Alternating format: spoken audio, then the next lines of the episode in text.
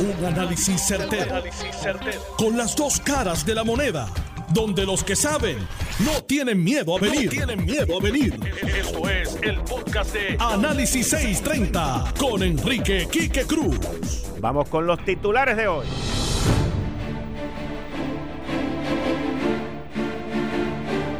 La gobernadora, con su ejército magullado, sigue con la guerra en la Junta de Supervisión Fiscal. Mientras el alcalde de Bayamón, Ramón Luis Rivera Hijo, critica al gobierno central en lo que tiene que ver con los temas de vivienda, de planificación a la ejecución. La industria del turismo sigue, sigue y sigue creciendo la incertidumbre y ellos siguen y siguen y siguen creyendo que lo pueden resolver con dinero. Esto no es de dinero. Esto no tiene que ver. El dinero es parte de, pero no lo es todo. En esa industria siempre ha habido una guerra y eso es parte de lo que está ocurriendo ahora. El senador Héctor Martínez le deja saber al pueblo de Puerto Rico que el nominado secretario del Departamento de Seguridad, Pedro Janer, no ha sido diligente en entregar los papeles para su nombramiento. Esta es como la tercera vez. No que lo dice Héctor Martínez, esta es como la tercera vez que este tema sale. Y ya estamos a nueve días de que lleguemos a marzo. Mi pregunta es, y esta habría que hacerse a Pedro Janer, ¿tiene Pedro Janer interés en quedarse? ¿O no? Porque si no tiene interés en quedarse, lo debería de decir para que vayamos buscando a alguien. Y les voy a decir qué es lo que pasa. Bueno, se los digo en el análisis que voy a hacer. Se los digo en el análisis que voy a hacer. Y Mike Bloomberg está listo esta noche para el debate desde Las Vegas, señores, que se va a enfrentar a Biden, Sanders, Warren, Buttigieg y todos los que quedan ahí son como siete. ¿Y qué pasa? que lo van a atacar a él y la televisión va a estar encendida, enfocada en cómo él va a reaccionar. En adición a eso, yo no tengo duda que Donald Trump lo va a estar viendo y va a estar tuiteando también. Así que yo se los dije, esto está bien bueno. Por fin esa primaria se ha puesto interesante. Hoy es miércoles, con el gabinete de los miércoles tenemos a Elizabeth Torres, como todos los miércoles aquí el presidente del Senado, Tomás Rivera Chats, excusado y con buena salud, Ronnie Jarabo y el licenciado Alfredo Caso. Esto es Análisis 630, que acaba de comenzar. Son las 5 de la tarde en todo Puerto Rico. Todo Puerto Rico. Hora de escuchar la evolución del análisis con el gabinete de expertos de mayor conocimiento en la radio puertorriqueña. Las fuentes más confiables. Fiscalización sin colores el Estado no puede pagar por la vagancia, el Estado no puede pagar por la ineficiencia, no puede pagar por la indecisión. Con las dos caras de la moneda, siempre en busca de soluciones. Es hora de escuchar a Enrique Quique Cruz en Análisis 630. 5 y 3 de la tarde de hoy, miércoles 19 de febrero del 2020. Tú estás escuchando Análisis 630. Yo soy Enrique Quique Cruz. Y en el área metro me puedes escuchar por la banda FM a través del 94.3 FM en tu radio. Bueno, yo lo escribí en mi columna del periódico El Nuevo Día, no hoy, pero hace más de dos meses atrás, que todo iba a cambiar tan pronto la gobernadora Wanda Vázquez anunciara que ella iba a correr para la gobernación. Inclusive en aquellos momentos analizaba la no candidatura de Wanda Vázquez, que era la misma estrategia que había utilizado Pedro Rosselló hace 15, 20 años atrás.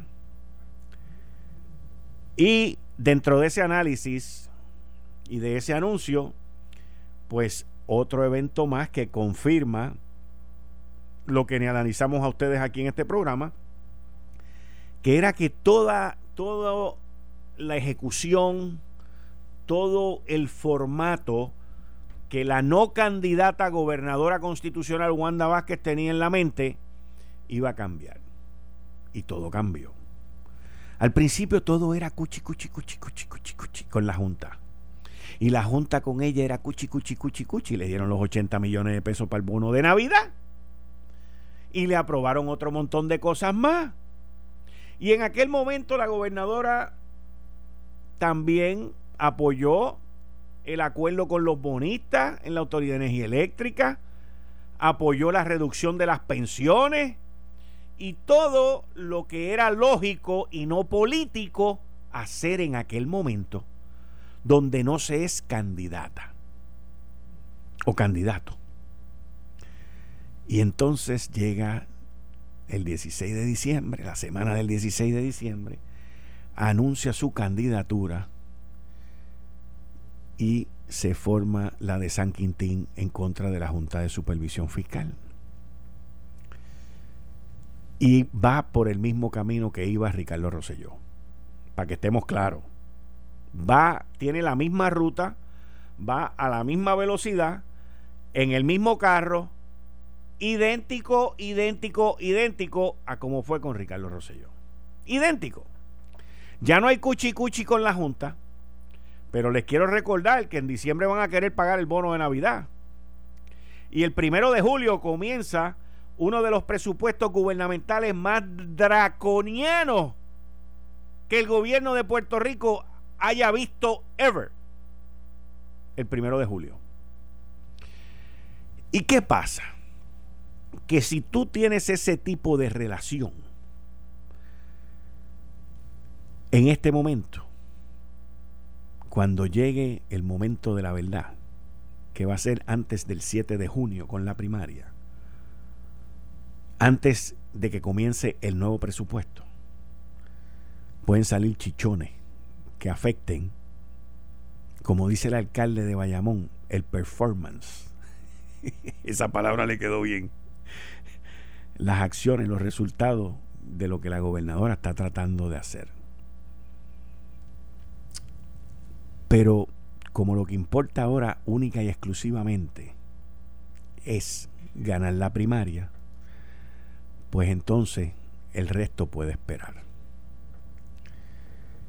Ahí están intercambiándose emociones en la Corte Federal, están diciendo que aquello no se puede hacer, que lo otro no se puede hacer, y ya mismo, es que lo veo venir, ya mismo ahí va a venir la jueza Laura Taylor Swain y le va a meter un malletazo a los abogados de AFAF y a los abogados de la gobernadora y eso va a ser primera plana y van a decir que falló y van a decir esto y le va a perjudicar. Le va a perjudicar. Yo honestamente les digo, como me cuestioné ayer, hoy me lo cuestiono ahora con esta otra pelea, yo me pregunto cuál es la estrategia del equipo de campaña de la gobernadora de crear todos estos problemas alrededor de ella y de ella no poderse concentrar en hacer las cosas que Puerto Rico necesita. Porque si no están votando gente PNP que no van a votar por ella ni sus familiares ni sus amigos, pues entonces están peleando con la Junta y, son unos revoluces que yo digo, mano, ilústrenme, yo quiero aprender. Yo quiero saber esa grandiosa fórmula estratégica política primarista que ustedes tienen porque quiero aprender. Siempre estoy atento a aprender e interesado a aprender. Y máxime cuando veo cosas que no me hacen sentido, porque quizás a otro le hacen sentido y al que le hagan sentido, pues que me las explique.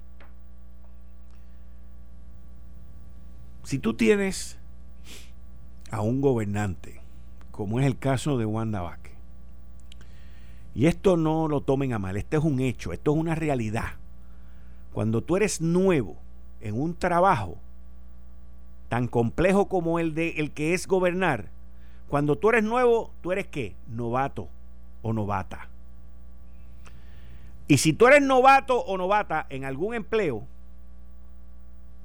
tú buscas aminorarle la carga, aminorarle las peleas, aminorarle el estrés, aminorarle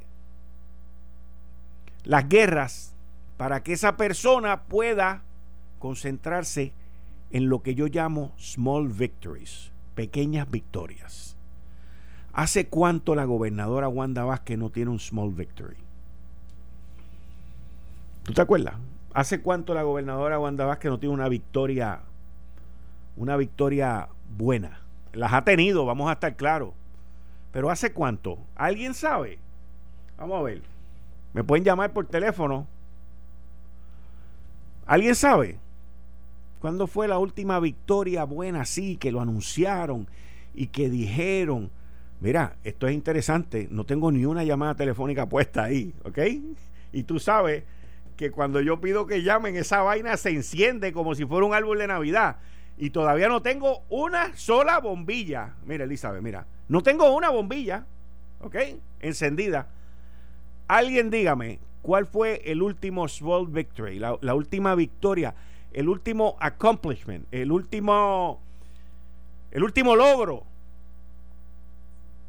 ¿Cómo? Mira este. Yo por eso le quiero poner un micrófono, porque este tipo me ayuda aquí un montón. Chicos, dímelo ahí. Mira, me dice que el último logro de la gobernadora fue no haber ido a la reunión con los congresistas demócratas. es que este es republicano. mira, se prendió ahora, mira, tres minutos después. Y voy 100 a 1 a qué para decir que no. Análisis 630, buenas tardes. Bueno, es para, es por, porque el, último logro que Tomás Rivera Chávez apoyó. Esa es buena. Esa es buena, muchas gracias. Esa es buena. Tomás Rivera Chávez la apoyó. Él va a estar aquí ahorita. Pero cuando usted se pone a pensar, mira ahora, lo que se tardó esto en prender ese cuadro telefónico. Y esas son las cosas que los estrategas de la campaña deberían de estar analizando deberían de estar mirando. En las cosas negativas que la gobernadora nueva constitucional viene cargando para trabajar en ellas y que ella tenga unas pequeñas victorias que la gente lo reconozca. Mira, voy a tomar otra llamadita. Vamos a ver, rapidito, ¿con quién hablo? Sí, que con Oscar Ramos de Levitown. Dime, Oscar. Era cuando dijo que se iba a tirar para la gobernación. Y ahí para adelante no ha hecho nada. ¿Ve? Lo mismo. Cuando dijo que se iba a tirar para eso eso va en conjunto con el apoyo de, del compañero aquí de los miércoles. Las dos van juntas, sí. Pero mira lo que te digo. Análisis 630, buenas, dígame, ¿con quién hablo? Sí, se me adelantaron. Eh, te iba a decir. No cuando no pueda mezclarse con la Ocasio y con la Velázquez. Ok, ok, muchas gracias. ¿Ven lo que les digo? Teléfono, pop, y esto no es una encuesta científica, pero ese es el sentir de la gente que va a votar. Que no ven que el gobernante ha tenido ningún logro. Y fíjense que los logros que me dieron no fueron para Puerto Rico, fueron para ella. Fueron para ella, Que no se fue a reunir con los congresistas, con Ocasio y la otra, esa es... Hmm. ¿Tú dices que esa es buena? Este dice que esa es buena. Yo entiendo que era necesario que fuera. Por unas cuestiones personales no fue fine. Yo no voy a entrar en esa cuestión eh, siempre y cuando se haya dicho la verdad. Pero el punto que estoy trayendo en esto es que esto no parece una primaria que se está corriendo para que Wanda Vázquez sea gobernante, gane esa primaria. No lo parece. Y como no lo parece, y como la gente que llamó tampoco pueden definir un logro reciente, pues entonces tienen un serio problema. Un serio problema. Serio problema. A eso usted le añade, cambiando el tema, que el alcalde de Bayamón, mira, el alcalde de Bayamón, Ramón Luis Rivera, hijo, Ramón Luis no ataca casi nunca pero cuando ataca lo que saca es una bazuca teledirigida al centro del pecho del quien él vaya a atacar. Y en este cuatrienio lo he visto atacar a Michelle Fernández cuando era superintendente de la policía o comisionado de seguridad. Y lo he visto atacar un par de veces. Al gobernador Ricardo Rosselló, al final de, de su mandato, ya él había perdido todas las esperanzas después que lo apoyó. Y ahora le envío un mensaje a la gobernadora vía el secretario de la vivienda y habla de performance, habla de objetivos, habla de logros también, de logros. Y el mensaje y el ataque, aunque Ramón Luis esté hablando del secretario de la vivienda, aunque se quiera de alguna manera mezclar a Fernando Gil enseñar, que no es el caso en esto porque ya él se fue, pues como quiera, quien le cae es al gobernante. La gobernadora acaba de perder a uno de sus más capaces ejecutivos, miembros de gabinete, que es Elí Díaz Atienza, que se fue el viernes. Y hay problemas en Palacio. No tengo duda. No tengo duda de que hay problemas en Palacio. Porque esto no no, no se ve. Entonces, por otro lado, sale Héctor Martínez, que, es aliado de la gobernadora, diciendo que Pedro Janel no ha sido dirigente en la entrega. Pues eso es otro ataque más al Ejecutivo. Fíjense, es, de eso es que estamos hablando. Los ataques los está recibiendo de sus propios aliados, de la gente que está con ella, de la gente que la han apoyado en esta faceta política a la cual ella, en la cual ella se embarcó. Y entonces, por otro lado, también sale que el turismo está en crisis porque un barco de Carnival ya no viene para acá. Y la semana pasada era uno de Royal Caribbean. Todo esto lo sabíamos, porque todo esto tiene que ver con la APP de los puertos. ¿Ok? Todo esto lo sabíamos. Ahora, Vamos a decir, vamos a decir que van para adelante con la APP. Y vamos a decir que ellos sabían que Royal Caribbean no venía, iba a bajar, y que Carnival también va a bajar. Vamos a decir que eso es así. Y le voy a decir por qué no debió haber sido así. Veo mucha gente eh, pidiendo 5 millones de pesos. El problema no se resuelve con 5 millones de pesos.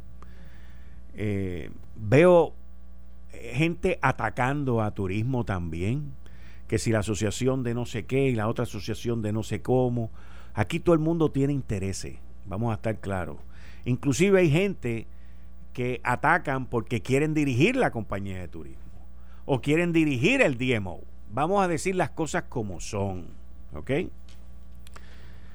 Y el problema es que cuando lleguen esos momentos de esas decisiones, pues yo voy a sacar esta grabación de hoy, del 19 de febrero, a las 5 y 20 de la tarde, y voy a decir, miren, aquí está, pa, pa, pa, como, como ocurre siempre. La realidad es que este pasado fin de semana, este pasado fin de semana de Washington Birthday, que fue San Valentín y el lunes fue día de feriado, ya para hoy miércoles, o el DMO o la compañía de turismo, en vez de estar llorando y lamentándose porque no vienen cruceros, porque necesitan 5 millones de pesos, deberían de decir que los esfuerzos que ellos han hecho hasta ahora fueron fructíferos en este fin de semana y que el factor de ocupación fue X y que los restaurantes estaban llenos y que se veían los turistas por todos lados, porque eso fue así. No, pero cállate la boca, no digas eso porque entonces no nos dan los 5 millones. No, es que pudo haber sido mejor si hubieses tenido los 5 millones. Aquí hay una guerra en turismo, aquí hay una guerra en la, con la Asociación de Hoteles también, aquí hay una guerra por todos lados. Y el problema es que todavía no han dicho qué es lo que van a hacer no hay iniciativa, lo que hay es más de lo mismo. ¿Desde hace cuánto no sabemos, o perdón, desde hace cuánto sabemos que Carnival no, no iba a venir y que iba a bajar su número de cruceros y que Royal Caribbean también? Carnival y Royal Caribbean son las únicas líneas, líneas de crucero que existen en el mundo. Yo entiendo que existen decenas, o si no cientos de compañías que están locos por venir a Puerto Rico Pero como aquí es más fácil negociar con uno y que ese uno nos traiga muchos barcos, porque es mucho trabajo buscar el negocio con otras líneas que no vienen aquí, quieren venir. Y esa es parte de la solución de esto. Royal Caribbean, ¿tú te quieres ir? Eso me abre 20 posiciones semanales o 20 posiciones al mes o 50 posiciones al mes, pues tengo que llenarla. Y ya, ya para enero, febrero, marzo, para marzo, eso ya debió haber estado hecho porque eso lo sabemos. Bueno, yo me recuerdo de esto cuando Suela Boy era secretaria de la gobernación. Y entonces, ¿cuál es la inacción? ¿Pelón? ¿Cómo es? Eso no lo puedo decir. Pero tenemos un problema serio, señores. Como dice el alcalde de Bayamón, ejecución, ejecución, performance, logro. Esos son los problemas que hay. Y lo más probable que cuando llegue en enero del año que viene nos vamos a seguir lamentando porque Royal Caribbean redujo y Carnival también. Este pasado fin de semana, en el área de condado, el área del viejo San Juan, los que ustedes tuvieron la oportunidad de ir por allí, yo pasé por ahí el sábado, los restaurantes estaban que no habían reservaciones donde meterse. El viejo San Juan, sábado por la noche, encendido. Unos tapones brutales. Y los turistas caminando por todos lados. Pues no hay nada malo con decir eso. Es que se pudo haber hecho más. Así que todo parece ser que la temporada no va a ser tan mala, pero tenemos que bregar con los meses malos. Una vez baje la temporada, una vez venga abril y mayo. Hay que ser creativo en estas cosas. Imagínate, yo me acuerdo que Colombia hizo una campaña cuando estaban, habían pasado el problema este de los asesinatos, Pablo Escobar y todos esos revoluciones de la criminalidad y el terrorismo que existía en Colombia, yo me acuerdo que los publicistas de Colombia fueron tan y tan bravos, ¿ok? Y estas cosas uno las tiene que reconocer, que sacaron un logo que decía, el peligro de visitar Colombia es que no te vas a querer ir. Mirate, mirate lo fuerte que es eso. ¿Ok? El peligro de visitar Colombia es que no te vas a querer ir. Y aquí, esto tiembla tanto y tanto que cuando bailas ni lo sientes. Hay que buscarle lo positivo a todo esto, señores. No hay de otra. No hay de otra. Voy a una pausa y regreso inmediatamente con Elizabeth Torres. Yo soy Enrique Quique Cruz y estoy aquí de lunes a viernes de 5 a 7. Regreso en breve. Eh, estás escuchando el podcast de Noti1. Análisis 630 con Enrique Quique Cruz. La secretaria de Transportación Federal del Gobierno de los Estados Unidos emitió una orden para que muestren causa y no es a Puerto Rico. Es una orden para aquellos que entiendan que a Puerto Rico no se le debe dar el mismo trato que se le da a Alaska y Hawái referente a la carga y a los pasajeros internacionales. ¿Ok? Y la orden dice, por esta orden, el Departamento de Transportación de los Estados Unidos tentativamente encuentra que es en el mejor interés público para autorizar, como se, está, como se describe abajo, el pedido por el Estado Libre Asociado de Puerto Rico de permitir que líneas aéreas extranjeras lleven a cabo ciertos, ciertas transferencias de carga y de pasajeros en los aeropuertos internacionales de Puerto Rico. Señores, esto básicamente, estoy esperando que el secretario Manuel Lavoy me llame. Esto básicamente eh, lo que hace es que abren ya a la etapa final de que los que se quieran quejar se quejen y digan por qué. Es el mero hecho de quejarte no, te, no, no nos quita a nosotros lo que va a suceder aquí. Y entonces entra que en apoyo de esta aplicación, esto va a promover, eh, expandir el número de pasajeros y de carga aérea eh, para que Puerto Rico tome ventaja sobre su geografía en el Caribe, en rutas que vienen de Europa y de Latinoamérica, porque esto es solamente Europa y Latinoamérica. Esto va a mejorar sustancialmente la poca utilización que se le está dando a los aeropuertos internacionales. Uno de ellos que incluye tener la pista más grande en el Caribe, que es el de Borinquen Aguadilla, para servicio de mantenimiento, reparación y hacer otros trabajos de, en los aviones de mantenimiento. Va a proveer a Puerto Rico la oportunidad de crecimiento económico para que vengan líneas aéreas extranjeras eh, va a beneficiar las organizaciones de turismo en Puerto Rico eh, que venden a través del el Internet. Va a facilitar la reconstrucción de la economía de Puerto Rico luego del huracán María, que causó daños catastróficos estimados en 15.5 y 19.5 millones, con un total de daños para, digo, billones, con un total de daños para el Commonwealth, para Puerto Rico, entre 54 y 68 mil millones va a proveer la oportunidad de expandir el servicio aéreo específicamente necesitado para la industria farmacéutica, para la industria médica, que representan sobre el 25% de la economía de la isla, al igual que los servicios técnicos que se ofrecen en la isla. Va a beneficiar a las líneas aéreas americanas para expandir la venta y las oportunidades de Interline. Interline es cuando tú vendes un boleto que va de una línea a otra línea. Eso se llama Interline. Con eh, líneas aéreas eh, foráneas, proveyendo mayor servicio a Puerto Rico.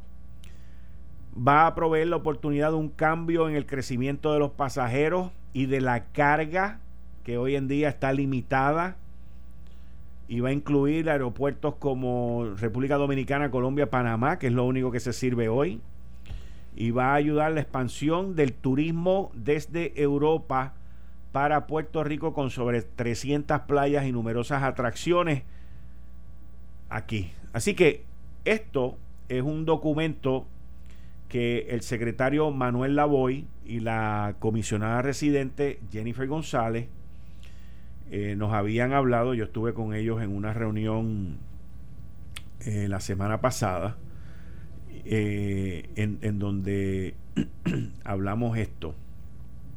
Y fue bien interesante el, el proceso que se estaba llevando a cabo. El secretario Manuel Lavoy en esa reunión nos pidió que que nos, que nos esperáramos un poquito, que él entendía que esto iba a salir pronto y salió mucho antes de lo previsto. Así que le damos las gracias a Manuel Lavoy, le damos las gracias a Jennifer, le damos las gracias a los miembros de, de la industria aérea, a Tony Soto, que estuvo envuelto también desde el principio eh, ahora lo que nos queda es esperar, esperar eh, el que los que estén en contra de esto se expresen.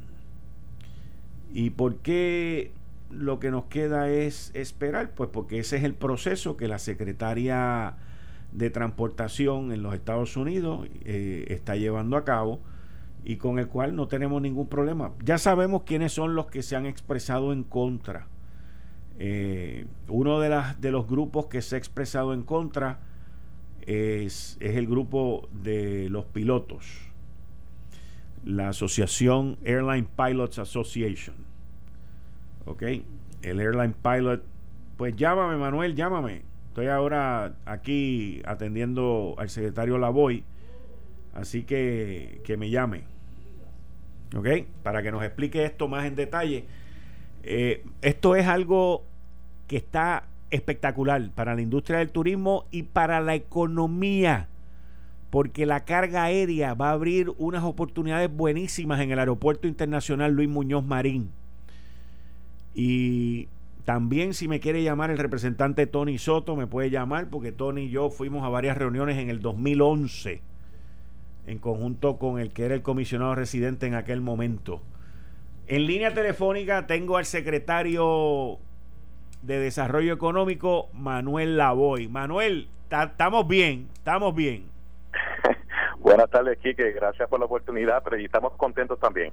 Oye, la semana pasada, creo que fue, o la anterior, cuando nos reunimos con Jennifer, el grupo de líneas aéreas, que tú estabas allí, autoridad de puertos también estaba representado.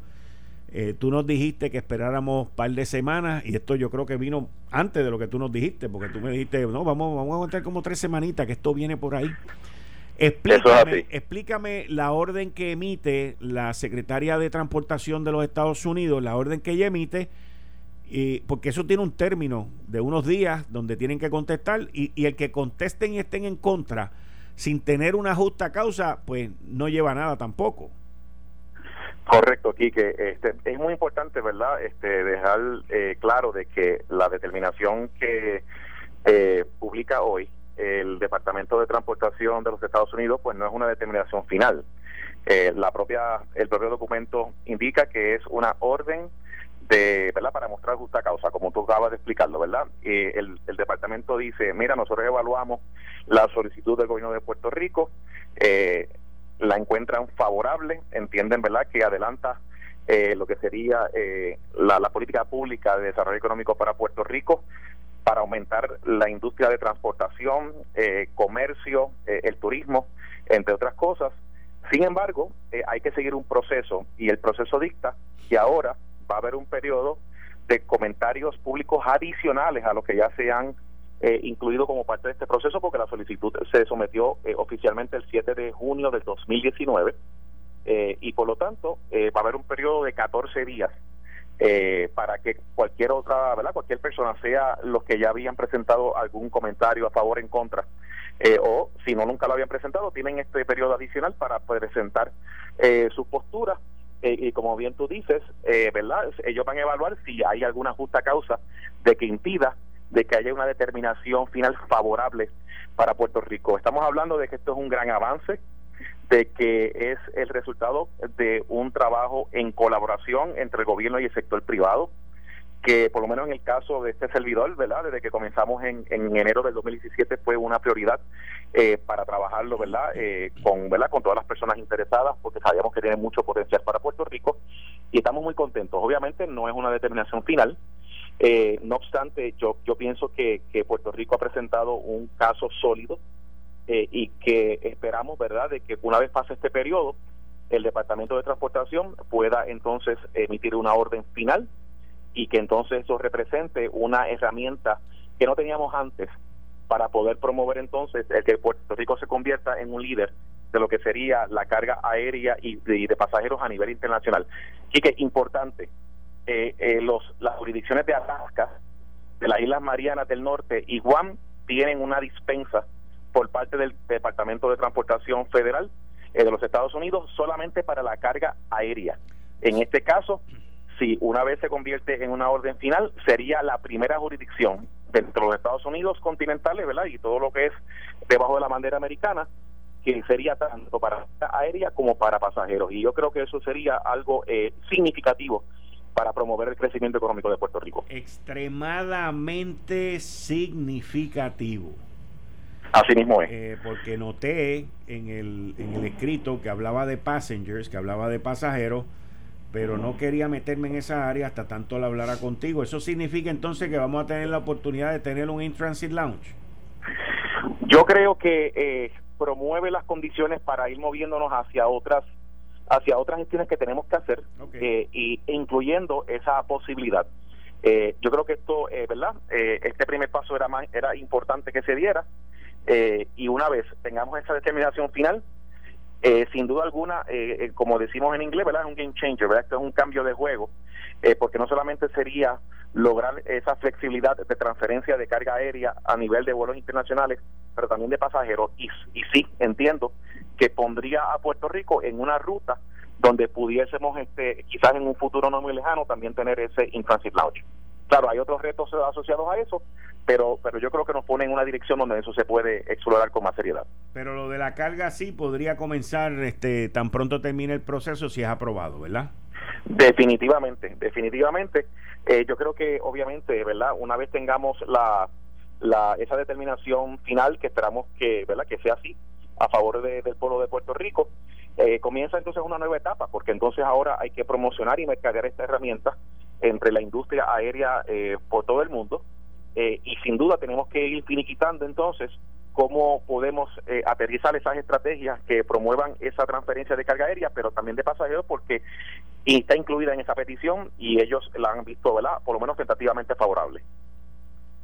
Ok, eso, eso son tremendas. Esto incluye eh, los tres aeropuertos en Puerto Rico, incluye Luis Muñoz Marín, Aguadilla y Ponce, ¿verdad?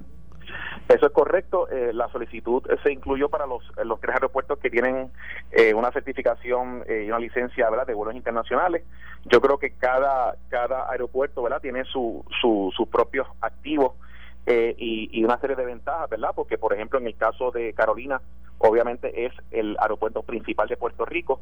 En el caso de Aguadilla, pues eh, esa área es un área que ya tiene una un perfil donde hay ciertas industrias que se están, eh, ¿verdad? Que, que, sobresalen como el sector aeroespacial, pero también es un, es un aeropuerto de logística y también ha ido aumento lo que tiene que ver con eh, las visitas, eh, ¿verdad? De distintos mercados hacia Puerto Rico y en el caso de Ponce, eh, siempre hemos visto que si esto se aprobaba, pues eh, había una sinergia en la posibilidad, ¿verdad?, de que el aumento en una actividad eh, de, lo que significa la, el transporte aéreo a través de Mercedita en Ponce, suponer entonces o nuevas oportunidades que no se hayan vislumbrado para el puerto de Ponce. Así que, eh, sin duda, ¿verdad? Cada, cada activo ¿verdad? tiene su, su ventaja versus otras y yo creo que la manera en que se posicionó la solicitud era precisamente poder enseñar de que Puerto Rico tenía muchas oportunidades de diversificar eh, el maximizar esta, esta, esta nueva herramienta si se nos aprobaba que hasta el momento, ¿verdad?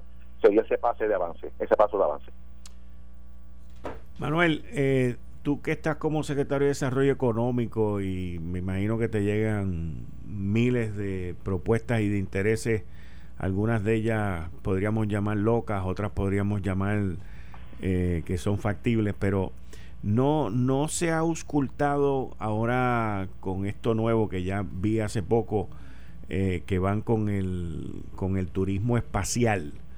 Eh, que creo que es en uno de las aeronaves pronto van a poner cuatro turistas para ir allá arriba. No me acuerdo si es el de Virgin o, o si es el de Elon Musk o esta gente, pero eh, no, no, ha surgido ningún interés en, en alguno de los aeropuertos de Puerto Rico para ese tipo de lanzamiento. La contestación es que sí. Eh, nosotros eh, han, están ocurriendo dos procesos en paralelo eh, y los dos tienen que ver con el aeropuerto de Ceiba particularmente, aunque han habido ciertas muestras para el aeropuerto de Aguadilla también. Pero en el caso del aeropuerto de Ceiba, nosotros estamos básicamente, ya hemos finalizado, estamos en el punto de finalizar un estudio de viabilidad que se comisionó para lo que sería el potencial desarrollo de, ese aeropuerto regional en el caso de Ceiba, con miras a que pueda tener eh, una salida a nivel de lo que se conoce como eh, Commercial Spaceport, ¿verdad? Como un puerto espacial a nivel comercial. Y este estudio de viabilidad lo tenemos básicamente completado, donde entonces eh, surgen una serie de recomendaciones para poder movernos en esa dirección. Paralelo, nosotros hemos recibido interés de múltiples entidades eh, que interesan utilizar el aeropuerto de Ceiba precisamente para esos propósitos y hacer lanzamientos que estén relacionados sea a satélite o que estén relacionados a eh, lo que sería eh, actividad de puerto de puerto de, actividad comercial espacial a nivel de ese puerto. obviamente también estamos en un proceso que se está trabajando con la que la lidera la autoridad de puertos sobre lo que tiene que ver con la la concesión de los aeropuertos regionales y parte de, ese proceso, en la cual yo pertenezco a la Junta de Directores de la Autoridad de Puertos, es asegurarnos que eh, en esa dirección que se mueva esa concesión permita en que se pueda utilizar el aeropuerto de Ceiba para esos propósitos y alinearlo al interés que hemos recibido del mercado y de ese estudio de viabilidad que tenemos casi al otro lado en términos de, de verdad de, haberlo completado. Así que la contestación eh, corta es que sí, que hemos recibido mucho interés y, ¿verdad? y en su momento vamos a estar haciendo una serie de anuncios asociados a, a ese estudio de viabilidad y los proyectos que se pueden estar trabajando en ese aeropuerto. Hoy sale información de que Carnival este, está bajando su estadía, sus paradas aquí en Puerto Rico. Eh, que, cómo, primero, ¿cómo va el proceso de la APP de esos muelles, que es lo que ha creado la controversia con Carnival y Royal Caribbean?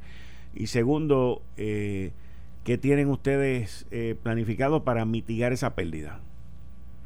Pues mira, este, yo pertenezco al comité de la alianza público-privada de, ¿verdad? De, este proyecto eh, asociado a los puertos de crucero, particularmente ¿verdad? el que se ha estado reseñando públicamente los pasados meses.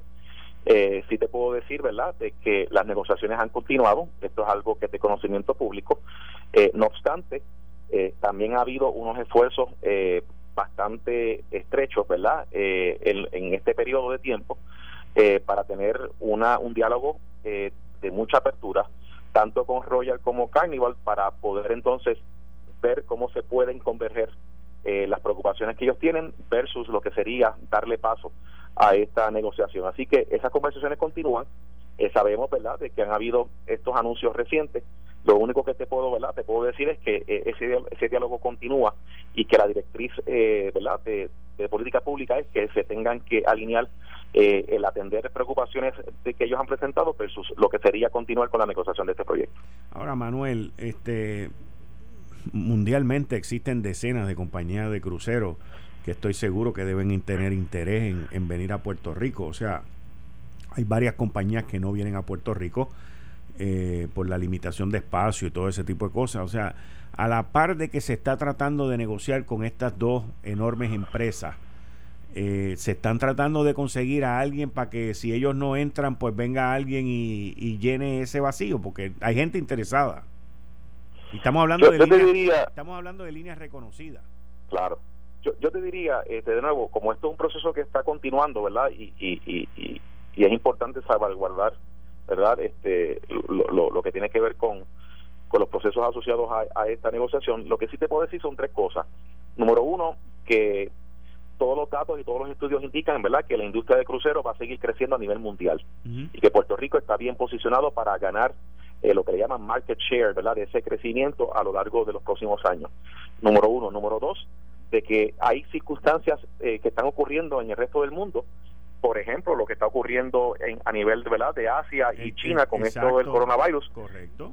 que cambia bastante lo que son las condiciones para que las industrias de crucero sigan sirviendo, sirviendo el mercado y donde entonces puede lograr ese crecimiento. Y Puerto Rico creo que está muy posicionado para atender una situación como esa, eh, ¿verdad? desde ganar terreno en esa dirección. Y tercero, obviamente eh, el supuesto de lograr eh, y finalizar una contratación eh, con la entidad verdad que se está haciendo estas conversaciones a través de la P3 eh, supone que va a haber una inversión significativa en infraestructura que de, alguna manera u otra se tiene que recuperar. Por lo tanto, eh, el, desarrollo de negocios para poder eh, recuperar una inversión eh, tan grande como se vislumbra para rehabilitar esos, esos muelles, pues supone que sí, que, que, que parte de, de, todo esto es el que se pueda entonces lograr esa, esa, ese desarrollo de nuevas líneas, de nuevas rutas eh, sin menospreciar, como te mencioné, el hecho de que es importantísimo que tengamos el diálogo con Royal y con eh, Carnival, porque nos parece que son jugadores sumamente importantes que deben ser parte de la ecuación de cara al futuro, pero como tú mencionas, ¿verdad? Buscando también nuevas oportunidades porque el crecimiento de la oportunidad está ahí, de eso no hay duda.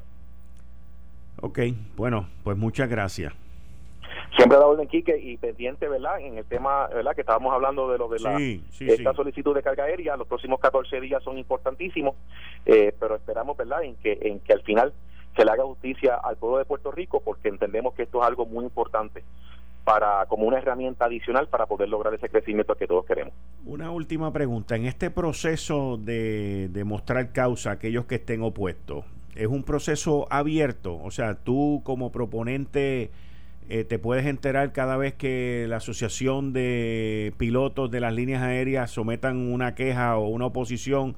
tú te entregas automáticamente, tú te enteras automáticamente y, pues, y tienes que contestar después.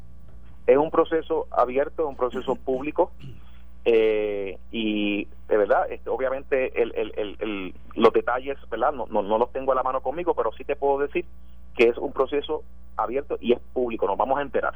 Eh, y anticipamos, de hecho, como tú estabas mencionando ahorita, anticipamos que las mismas personas, ¿verdad? O los mismos gente que se opusieron se van a oponer.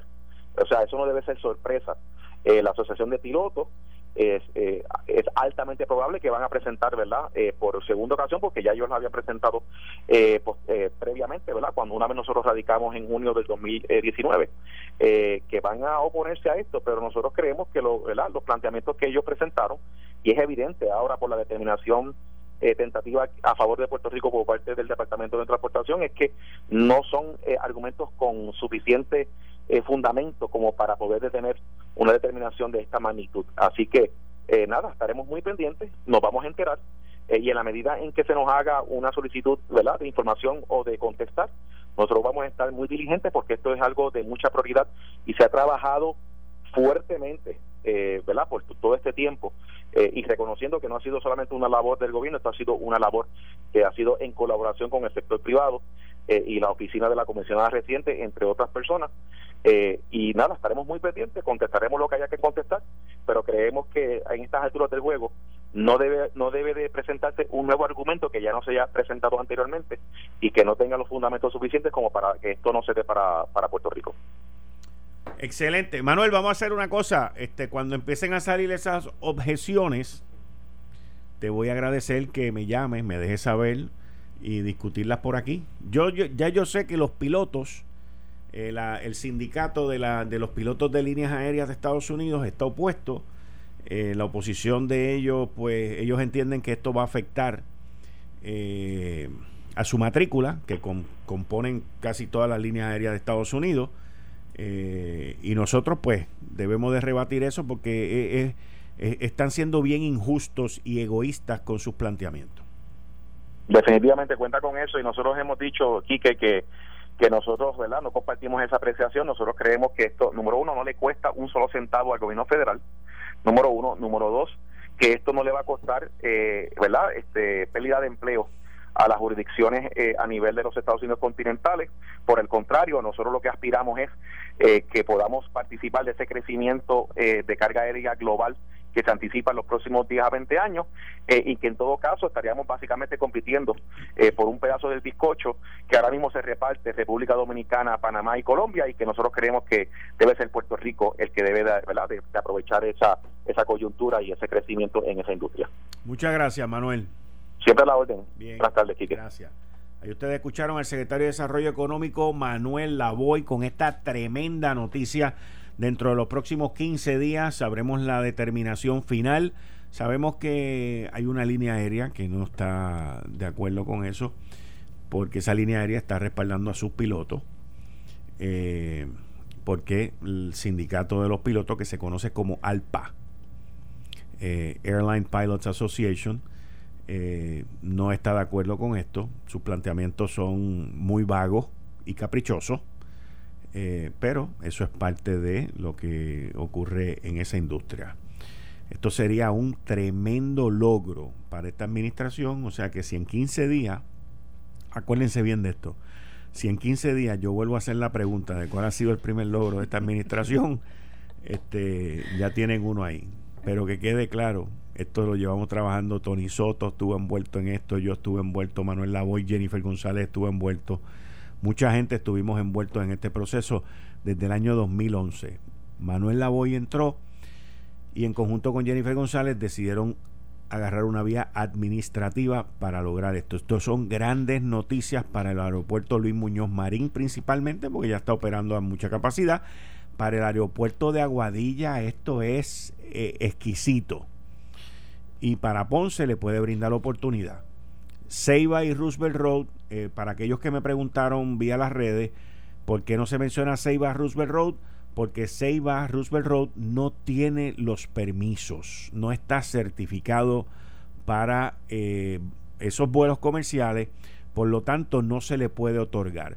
Pero una vez Puerto Rico tenga ese permiso, Luego se trabaja con la certificación de Ceiba en caso de que se logre el uso apropiado para ese aeropuerto. Esto fue el podcast de Notiuno. Análisis 630 con Enrique Quique Cruz. Dale play a tu podcast favorito a través de Apple Podcasts, Spotify, Google Podcasts, Stitcher y notiuno.com.